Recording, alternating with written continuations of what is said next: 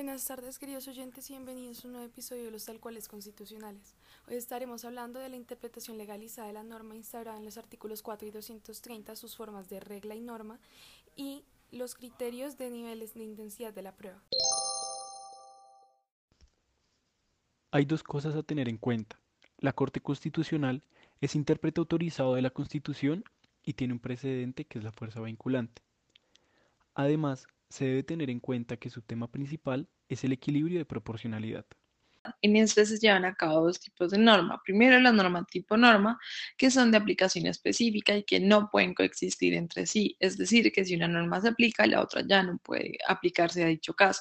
Mientras que las normas tipo principio se caracterizan porque pueden coexistir con otras normas tipo principio.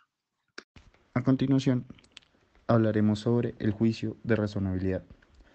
En pocas palabras, podríamos decir que es el punto directo del principio de favorabilidad. Este juicio busca resolver dos normas encontrando así un equilibrio perfecto.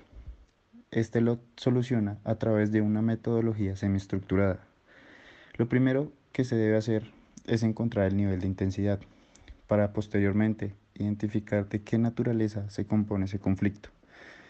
Para saber ese nivel es necesario desarrollar una serie de criterios en donde podemos encontrar un total de tres niveles de intensidad. Estos, con el paso de la solución, nos permiten saber con qué fuerza debo hacer dicho escrutinio constitucional.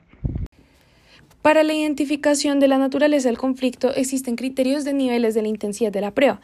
Estos son el test leve, el cual tiene derechos estudiando materias económicas, tributarias y de política internacional, y con el fin de que sea legítimo y el modo idóneo. En segundo lugar está el test intermedio, indicando la arbitrariedad que afecta a la libertad económica o de derechos constitucionales no fundamentales, con el fin de que sea legítimo e importante y el modo de que sea idóneo y adecuado. Y el último sería el test estricto, el cual trata la afección a minorías mencionadas en el artículo 13 o grupos discriminados o marginados que no estén consagrados en el artículo, tal como los habitantes de calle o los que ejercen prostitución. Esta se implementa cuando se afecta un derecho fundamental o cuando el caso solucionado crea un privilegio, el cual es un beneficio que se le da a un grupo de personas sin ser una razón aparente. Esta tiene un fin legítimo, urgente e importante y una medida idónea, necesaria y adecuada. Muchas gracias por escucharnos. Los esperamos en nuevos episodios.